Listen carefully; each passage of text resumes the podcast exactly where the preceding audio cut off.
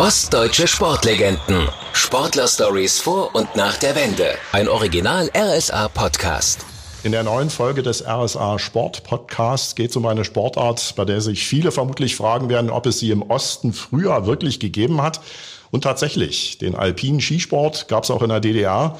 Und es gibt vor allem einen, der nicht nur zu Hause im Erzgebirge erfolgreich war, sondern sich auch auf den großen Slalompisten dieser Welt bestens auskennt. 2 Minuten 20 für Eberhard Riedl, der jetzt erscheint und Aussicht auf eine Spitzenzeit hat. 2,26, 27, 2,28. Eberhard Riedl hat sich als Wunder vom Fichtelberg einen Namen gemacht und war in den 60er Jahren dreimal bei Olympischen Winterspielen am Start. Heute sitzen wir uns im Skimuseum seiner Heimatstadt Oberwiesenthal gegenüber.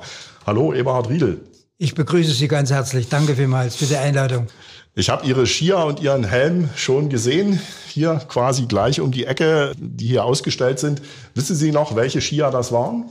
Das waren die Fischerski, die ich dann dementsprechend bei uns hier in der Ausstellung äh, ein, eingestellt habe und zeigt eigentlich diese Situation, welche Materialien wir damals benutzten und wo wir dann praktisch diejenigen waren, die eigentlich diese Ski zu jedem Rennen selber hergerichtet haben und aus diesem Grunde natürlich das sehr anspruchsvoll war. Also es gab damals sozusagen keine Techniker. Das ist der Punkt. Sie haben alles alleine machen müssen. Sie sind ein waschechter Erzgebirger und dass Sie schon ziemlich früh auf Skiern äh, stehen würden, hatte offenbar viel mit Ihrem Vater zu tun. Eigentlich ja. Mein Vater war äh, nach dem Kriege nach Hause gekommen, hat versucht, äh, diese, diese Zeit, die er erlebt hatte, zu überbrücken vom Krieg her und dann hat man ihn zum Landessportausschuss nach Dresden geholt. Und aus diesem Grunde bin ich dann auch mit dem Skisport noch näher zusammengekommen. Also Sie haben ja Ihre sportliche Laufbahn als Skispringer begonnen und da auch mit neun Jahren Ihren ersten Wettkampf gewonnen. Wie kam es, dass Sie schon als Jugendlicher zum alpinen Skisport umgeschwenkt sind? Also es, war eine kleine Episode und man muss das folgendermaßen sehen. Bei uns am, in Lauter, wo ich geboren bin, war ein kleiner ein kleiner Weg, der etwas steiler war und wo, wir, wo ich das Skifahren gelernt mhm. habe. Und das Gebir war ein kleines bisschen Gebirge bei uns in Lauter und das war an, angenehm weil man dann als Kind eben auch dementsprechend durchs Wandern und dann auch durchs Abfahren vom, von einem Berg, der in der Nähe war bei uns, dann zum Schluss immer Spaß an der Freude war. Und ich auch äh, an diesem kleinen Hang da äh, direkt an der Hauptstraße Spaß fand, irgendwie immer wieder runterzufahren und mhm. dann jeweils da auch unten abzuschwingen. Aber abzuschwingen war das nicht, war nur ein Bremsen. Und äh, es kam dann ein guter Mann von hier, von Oberwiesenthal, Joachim Loos, der mich begeisterte und hat gesagt, nachdem er mich gesehen hatte, wie ich gefahren bin, dich brauche ich. Gehörte da auch eine Prise Übermut dazu, sich auf Ski an den Hang runterzustürzen? Wo heute Zäune aufgestellt werden, dass du ins Netz fällst, war damals freier Fall. Also 20 Meter Luftlinie war manchmal schon dabei, dass du tiefer lagst und so weiter. Dann hat der Trainer gerufen, ist dir alles in Ordnung? Und dann, jawohl, alles bestens. Fünf Minuten später oder eine halbe Stunde später stand ich wieder oben. Also wir wussten, was wir wollten. Und das war der Ausgangspunkt für die gesamte Basis meiner Tätigkeit. Äh, wer als Abfahrtsläufer im Hochgebirge zu Hause ist, der kann im Sommer ja auf den Gletschern trainieren. Auf dem Fichtelberg geht das natürlich nicht. Wie haben Sie das im Sommer eigentlich gemacht mit dem Training? Ähm, dieser Visionär Joachim Loos, der hatte immer gedüftelt. Und der hat auch mit zwei Älteren, Karl Süß und mit Berner Lützendorf, äh, das Schlittertraining erfunden hier bei uns. Schlittertraining waren also 60 Zentimeter lange Schlitter. Aha. Also und, muss man sich das und dann Holzbelag drauf. 60 Zentimeter lange Skier. Genau, so ist es. Mhm.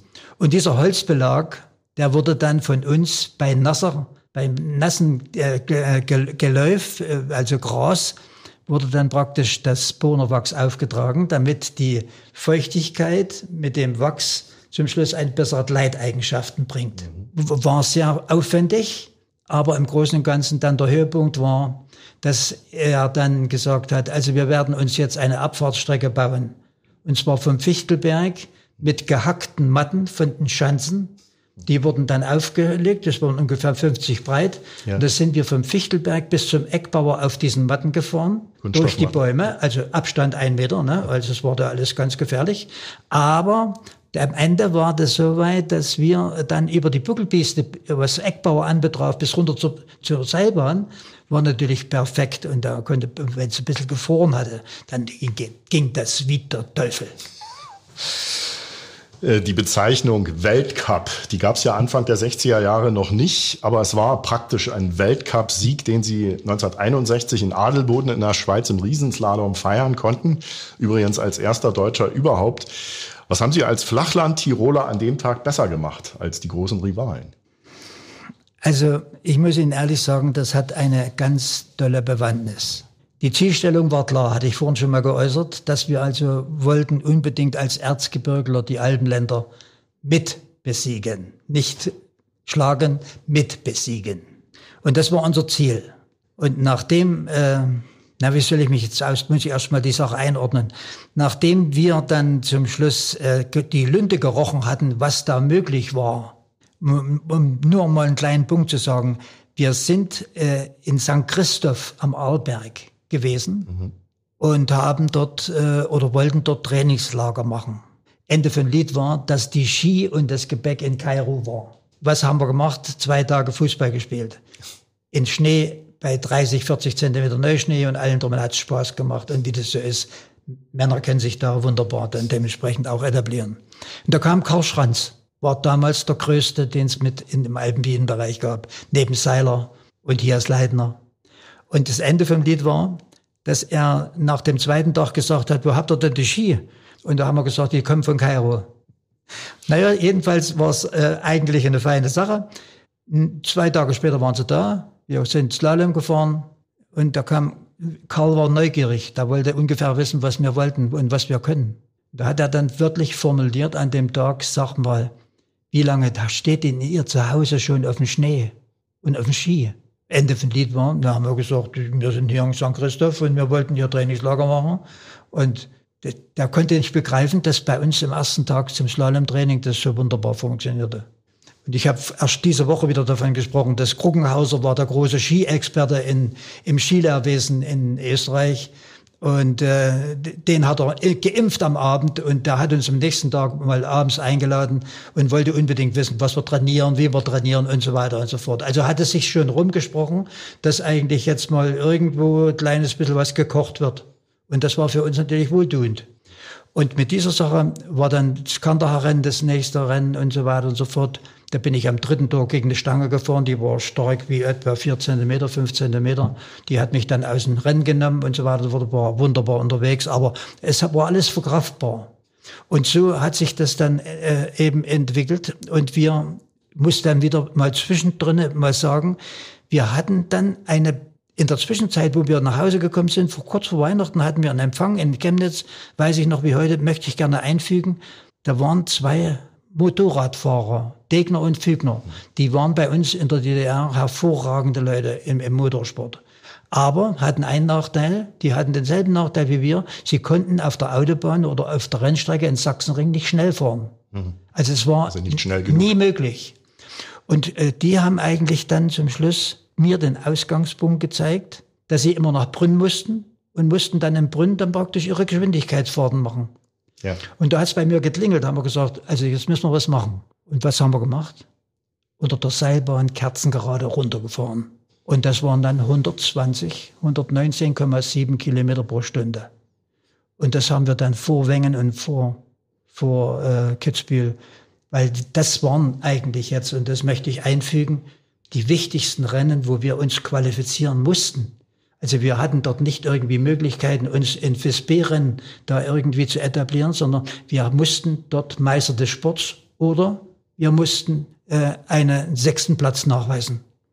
Und das, durch diese Sache hat sich das dann dementsprechend gelöst. Eine zweite Sache, die dazu kam, durch diese Erfordernisse, die wir im Slalom brauchten, sind wir, Ernst Scherzer und ich, mit dem Auto nach der Tatra gefahren der Tatra war ein kleiner Smerzolina, ein kleiner Eisfläche. Mhm. Und dort konnten wir also Schneeeisfläche und konnten dann dort trainieren. Wir haben noch einmal 600 Tore dann noch einmal in einer Woche dann zum Schluss noch machen können. Und das hat uns sehr viel Weh gegeben.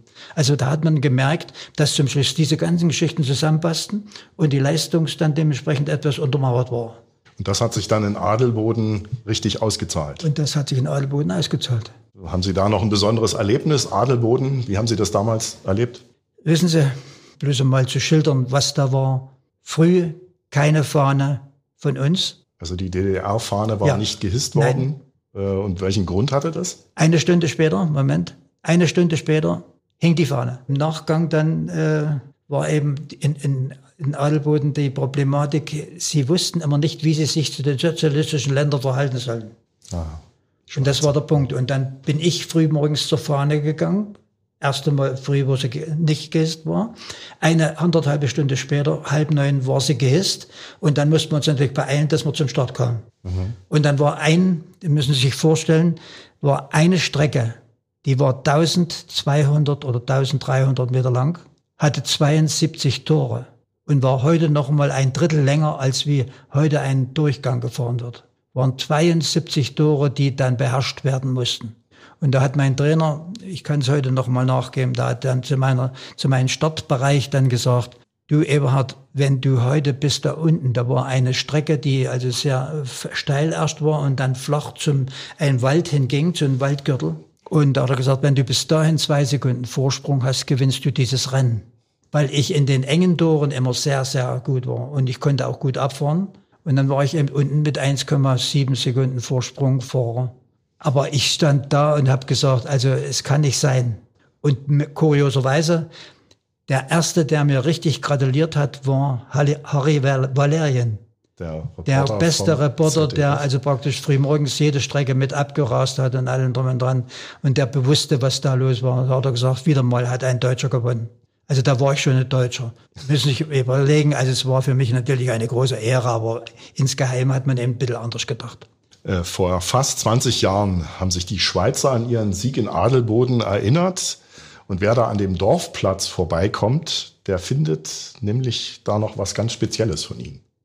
Wissen Sie, das war der schönste Augenblick nach der Wende. Nachdem dann eine Einladung kam, äh, 95, glaube ich, war das. Wir sollten uns treffen, die Sieger von Adelboden in Adelboden. Und äh, es war für mich eine wunderschöne Zeit, weil äh, ich gespannt war, was die anderen, die dann eingeladen waren und die dann gewonnen hatten, was die werden sagen. Mein bester Freund aus der Bundesrepublik war Sepp Bär der mich also sehr gut betreut hat und der auch Urwiesenthal sehr kannte. Wir hatten 58 den, den ersten Wettkampf mit der Bundesmannschaft hier und so weiter und so fort. Also es waren schon äh, Dinge da, die auch freundschaftlich dann unter der Mannschaft etwas gültig waren. Und aus diesem Grunde äh, haben wir dann dort äh, versucht, diese Strategie, die wir hatten, weiterzufahren. Und das Ende von Lied, dass man nach so vielen Jahren dann nach Adelboden eingeladen wird, war ja nun nicht so äh, selbstverständlich, sondern es war für mich eine Art Auszeichnung. Wir kamen hin, wir wurden eingeladen, abends 19 Uhr sollten wir uns treffen, wurde ein Raum aufgemacht mit einer Schiebetüre. Auf der anderen Seite der Schiebetüre standen dann die Österreicher, die Franzosen, die, die, die, die, Konkurrenten von die alten Deutschen, die einigen einen Deutschen. Und dann, ähm, der Sepp Bär stand bei uns mit. Und dann jeder, Delf Mattis, derjenige, der Slalom in Wengen gewonnen hat, ständig der Schweizer äh, Geschicke immer gelenkt und, und durchgeführt hat mit, mit äh, Klang von den, von den äh, Kühen, mit den Almglocken. Und so war das also, und alle haben so gesagt, Eberhard, bist du denn wieder da? Und nach, das war nach 30, über 30 Jahren, 40, fast 40 Jahren. Ja. Und das war natürlich eine erhebende Sache. Und Sie sind da mit einer besonderen Geschichte noch geehrt worden. So, ne, passen Sie auf. Und jetzt kam der Knüller. Dann ähm, hat sich dann äh, eine gute, wie sagt man schön, äh, Fanbasis entwickelt gehabt. Und diese Fanbasis hat sich ausgezahlt, indem sie dann gesagt haben, also sie werden 2004 ein Plus of Fame machen. Dann wurde dann 2004 haben wir dann mit Leo Lacra, mit, mit Hans N. aus Österreich dann dieses Moment im 2004 gefeiert. Und das war natürlich eine herausragende Sache, weil ich bin im Stein gemeißelt und das ehrt mich natürlich sehr. Also Ihr Fuß ist gegossen worden in? Nicht gegossen, sondern er ist ausgemeißelt. Und das ist natürlich für mich, für mich war das, äh, war das eine tolle Sache. Ne? Also und das findet man heute noch vor. Also wenn man dorthin kommt, dann. Ja, das wird so eine Art, wie sagt man, naja, so eine Gedenkstätte, die man an Eberhard Riedel DDR hat. Äh, erst 2014 hat wieder ein Deutscher in Adelboden gewonnen, und zwar Felix Neureuter. Haben Sie ihn inzwischen auch persönlich kennenlernen können? Nein. Hat sich nie ergeben. Also auch nicht über Fernkontakt mal Nein. irgendwie telefonisch nicht. Nein, ja. ich bedauere das eigentlich, dass diese sogenannte Wiedervereinigung da so schwierig gestaltet wird bei uns im Alpinskisport. Aber wir waren dann zur Weltmeisterschaft in Garmisch-Partenkirchen, Ernst Schatzer und ich. Und äh, hier ist eigentlich, wenn du so willst, eben ein bisschen Nachholbedarf, wo man eben dann zum Schluss äh, äh, am Abend dann ein Zusammentreffen gemacht hat, wo die bundesdeutsche Mannschaft, die neue da ist, also wir waren also praktisch an einem anderen Tisch gesessen keine Zusammenkunft in der Form. Und das war für mich sehr, sehr peinlich, weil ich sage, wir haben ein Leben, äh, ein halbes Sportlerleben zum Schluss mit ihnen auch verbracht und so weiter und so fort. Obwohl wir die Zeit zwischen 1968, nachdem wir praktisch abgeschafft wurden, dann bis eben äh, 2004, 2005 eben im Nachgang dann eben äh, keine großen Kontakte hatten. Aber Sport hält zusammen soll zusammenhalten. Und das war eben der Punkt, der da irgendwie ein bisschen ins Argen kam. Äh, war denn der Erfolg in Adelboden für Sie noch wertvoller als später dann die Doppelsiege Riesenslalom und Kombination in Kreins-Kagora in Slowenien und in Saalbach in Österreich? Also ich möchte Folgendes sagen. Die Bedeutung äh, liegt also im gleichen Bereich. Wissen Sie warum? Weil Adelboden hat eine Bestätigung, dass wir zur Weltspitze aufgerückt waren, gebracht. Und von diesem Moment an haben wir praktisch auch davon gezehrt. Und äh, dann später war eben, wie gesagt, Saalfelden, das war wie ein, ein Donner im, im Gebälk. Die, die, Franz die, die äh, Österreicher waren durcheinander geraten. Der Toni äh, Seiler hat, ist ja damals nicht mehr gefahren, der ist ja schon 56, hat er aufgehört gehabt. Und dadurch waren jetzt die anderen Truppen, Hans N. und, und, und Toni und, und Rudi Seiler, was der Bruder war, der hat dann in der Abfahrt mich geschlagen in Saalbach, war ich Zweiter. Und dann in, in, in, in Saalfelden habe ich natürlich alle geschlagen und so weiter und. Dadurch habe ich die Kombination gewonnen. Und das war natürlich der Ausgangspunkt für mich, dass die, diese, diese Steigleiter zum Schluss eben weiterging. Und das war das Entscheidende. Und deswegen ist praktisch Kranz Kagura, wo wir beide, Ernst Scherzer wird Zweiter. Ich gewinne den Riesenslalom. Genauso wieder mit zwei, 73 Toren von oben und so weiter, aber eine riesenlange Strecke. Wir saßen beide mal auf dem Hintern mhm. und haben dann dementsprechend alles das wieder dann wieder ausrichten müssen und gewinnen dadurch den Riesenslalom. Und das war natürlich für uns äh, eine große, große, große Erfahrung. Aber die wurde damals schon enttäuscht, indem man feststellte, dass man das, was man vorhatte, mal 68 uns zu eliminieren, zum Schluss eben wegzunehmen aus dem Leistungssport, weil wir keine Medaillen bringen, war eben dieses, diese, dieser Vergleich eben ein bisschen äh, ins Hintergrund geraten. Aber der Sieg selbst ist gleichwertig wie Adelboden. Warum? Weil er vor den Olympischen Spielen war. In diesem Jahr war ich zweimal Vierter in der Abfahrt und im Slalom in Grenoble. 67. In Grenoble. Und das war für mich eigentlich der Ausgangspunkt, dass ich gesagt habe, also diesmal kann es passieren, dass ich wirklich schaffe. Und das, der Endpunkt von dieser ganzen Geschichte war, dass dann äh, die Festlegung kam, wir werden nach den Olympischen Spielen entfernt. Da kommen wir dann gleich noch drauf zurück. Sie haben es dreimal zu Olympischen Winterspielen geschafft. 1960 Squaw Valley, 1964 Innsbruck, 1968 dann Grenoble. Das war ja bei den Voraussetzungen, die Sie hatten, allein schon phänomenal. An welche Spiele denken Sie besonders gern zurück? Also, wenn ich das heute so einschätzen muss, dann war für mich Grenoble das größte Unerfolg. 13. im Slalom war eigentlich Weltklasse, wurde bei uns diffamiert war also überhaupt keine Leistung. Aber es war Ihre beste Leistung bei Olympischen Winterspielen. Das war der Punkt. Und das hätte kein noch besser werden. Darf ich das kurz zusammenfassen? Sie müssen sich vorstellen, drei Tage immer unter die ersten sechs bis acht.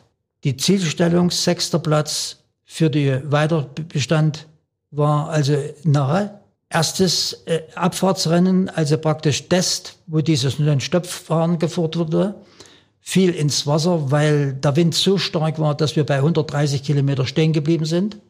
Der, der Veranstalter der Olympischen Spiele Grenoble hat gesagt, also wir müssen äh, einen neuen Tag ansetzen. Das wurde dann zwei Tage später gemacht.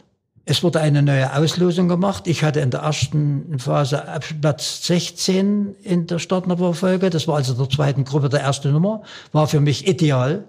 Aufgrund des neuen Wind, Windes, der dann nicht kam, der also wo wir dann das Wetter in Ordnung war, äh, mit der neuen Auslosung war Startnummer 29.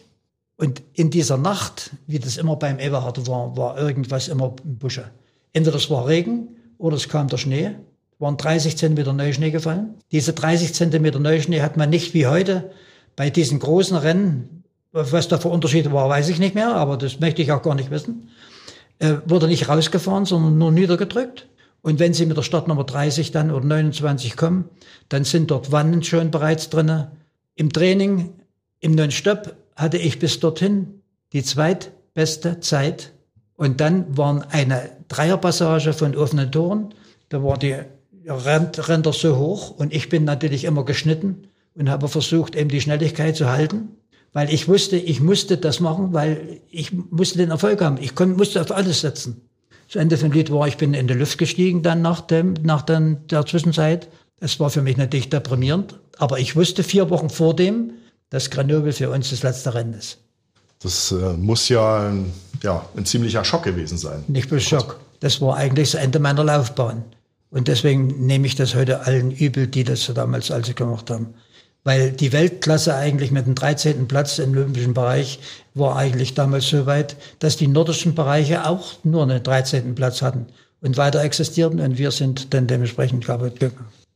Die Sportführung hat ja damals so argumentiert, wir fördern jetzt nicht mehr den alpinen Skisport, weil es zu teuer ist. War das wirklich der entscheidende Grund? Glaube ich nicht. Rodeln hat neue Eisbahn gekriegt. Der Fichtelberg war nicht irgendwie zu belegen mit irgendwas. Wir hatten keine Geräte zur Pistenpräparierung und trotz der schlechten Voraussetzungen, die wir hatten, haben wir trotzdem den Weltmaßstab gefunden. Die zweite Sache ist, dass der, dass der alpine Skisport in der Welt damals schon weltbewegend war in der, in der ganzen Welt haben sie alle versucht, so schnell wie möglich zu fahren, ob das die Norweger, die Schweden waren oder ob das die, die, die äh, Finnen waren selbst bis dahin und allen drum und dran, die heute absolute Weltspitze sind. Und unser Trainer hatte insofern recht, dass er gesagt hat, äh, wir werden das schaffen. Und mit dem Moment, wo wir auch dann zur vorolympischen Probe Kranzkagora den Kili geschlagen haben, das muss man sich überlegen. Kili wurde dort 16. oder 17. in Kranzkagora. Also wir hatten den in der Tasche, vollkommen. Und er war auch mein bester Freund zum Rennen. Wir sind die einzigen gewesen, die uns die Ski gezeigt haben und alles drum und dran. Und die selbst die Vorbereitung. Und wenn ich Grenoble sehe, was ich da, da war ich sechs Stunden im, im Haus unten im Skiraum und habe meine Ski selber gefeilt, selber ent, äh, äh Wachs entfernt, selber neu präpariert und allem drum und dran. Und alle diese Dinge das ist das, was man eigentlich für so eine Weltspitze der Disziplin dann im Nachgang dann eben, da muss man heute sagen, bekranken. Und deswegen darf man heute nicht so einen Fehler machen und darf die Alpinen abschaffen oder darf sie irgendwie diskriminieren, wenn sie ihre Rennen fahren. Das ist die schönste äh, äh Art, Ski zu fahren für jeden Menschen. Für die Urlauber, für die, für die, die Nachfolger, für die Kinder und allen drum und dran, wenn sie gefördert werden. Wie erklären Sie sich's? Was wird der eigentliche Grund gewesen sein damals für das Ende der Förderung des alpinen Skisports in der DDR? Schwierig zu beantworten. Aber der Hauptgrund war, dass also aufgrund der geringen Höhe unserer Gebirge die erste Ursache darin lag, dass äh, man nachsagte, man kommt äh, nicht damit zurecht, man kann nicht so gut trainieren, Wussten Sie denn nach den Spielen in Grenoble schon, wie es, ob und wie es sportlich für Sie weitergehen würde? Die, Bemerkung muss ich jetzt so formulieren.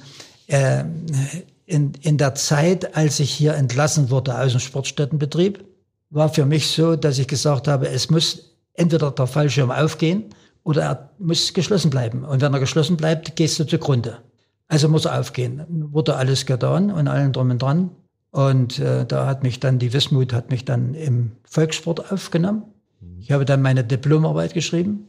Äh, die haben sie mir genehmigt, der, der Betrieb, der hat auch meine äh, Arbeit unterstützt und da habe ich 74 abgeschlossen damit. und habe dann auch dementsprechend Erfolg gehabt, indem sie mir mit Auszeichnung das gemacht haben.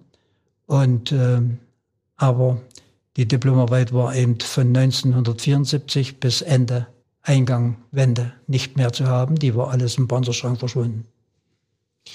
Also Sie haben ja dann an der DAFK in Leipzig studiert, sind als Trainer bei den Oberliga-Fußballern von Wismut Aue eingestiegen. Das war dann hinterher. War das eine völlig neue Welt für Sie? Nein, das war eine gezwungene Welt. Weil, weil, aber auf der anderen Seite war auch gewünschte. Weil ich dann festgestellt, ich war guter Fußballer. Wir haben aber auch sehr gut Fußball gespielt. Und nachdem man mir dann das angeboten hat dann, und ich mein Diplom hatte, dann konnte ich dann festlegen, ich, jetzt kann ich was tun. Und dann habe ich eben sechs Jahre bei Wismut Aue gearbeitet und das war für mich eine sehr, sehr schöne Sache, mit auch Hindernissen. Aber die habe ich am Anfang gleich zur Seite gestellt. Ich, die Begrüßung war ganz demonstrativ. Wir waren in der Turnhalle, haben dort äh, Einweisungen gemacht und vorgestellt und, und schöne Worte gefunden, allen drum und dran. Und da habe ich gesagt, na Jungs, damit wir wissen, was wir wollen, werde ich euch gleich mal ein kleines Beispiel versagen. Bin angelaufen und habe Salto gemacht in die Grube. Und da haben sie gleich protestiert, war das gleich zu Ende. Aber es ist eine gute, gute Zusammenarbeit daraus entstanden. Sie haben bei den Fußballern von Wismut Aue ja als Konditionstrainer gearbeitet, wenn ich das richtig gelesen habe. Konditionstraining ist ja bei Fußballern immer nicht so sehr beliebt. Mussten Sie da manchmal mit ein paar Tricks nachhelfen? Äh, Tricks, ja, aber das, die Tricks waren mir ja angetan, weil, weil ich wusste, äh, ich muss neue Wege gehen. Und das war eigentlich das Schönste an der Sache. Wissen Sie, ähm, Fußballer sind, ähm, die wollen überzeugt werden. Und man muss Sachlichkeit üben. Und dann habe ich sehr viele Elemente, die ich praktisch im Wintersport gelernt habe und die ich dann auch mal ab und zu, wenn man Fußball gesehen hat und wenn man Training vom, von Bayern München oder so und das, das ist mir alles im Kopf hängen geblieben. Und dann konnte ich dann zum Schluss eben die Erwärmungsarbeit mit meinen Fußballern machen und das war eine wunderschöne Sache. Und äh, diese sechs Jahre waren also ganz, ganz für mich sehr anspruchsvoll. Am anspruchsvollsten dadurch, dass man sogar Walter Fritsch nach Aue geholt hat. Und er sollte begutachten, ob ich in der Lage bin, Athletiktrainer zu sein oder nicht. Also der, ja, die Trainerlegende von ja, Dynamo hatte Dresden. Kopfballtraining, weiß ich noch wie heute. Hatte sechs äh, feste Stationen, die also in, in, der, in einer Runde dann dementsprechend absolviert werden mussten und ähm, mit Sprung im, Ab, Ab, im Kopfstoß und allem drum und dran. Also es war immer wieder interessant und fein. Und das hat mich sehr viel Spaß gemacht. Gibt es ein Erlebnis mit den Wismut-Fußballern, an das Sie sich besonders gern zurückerinnern?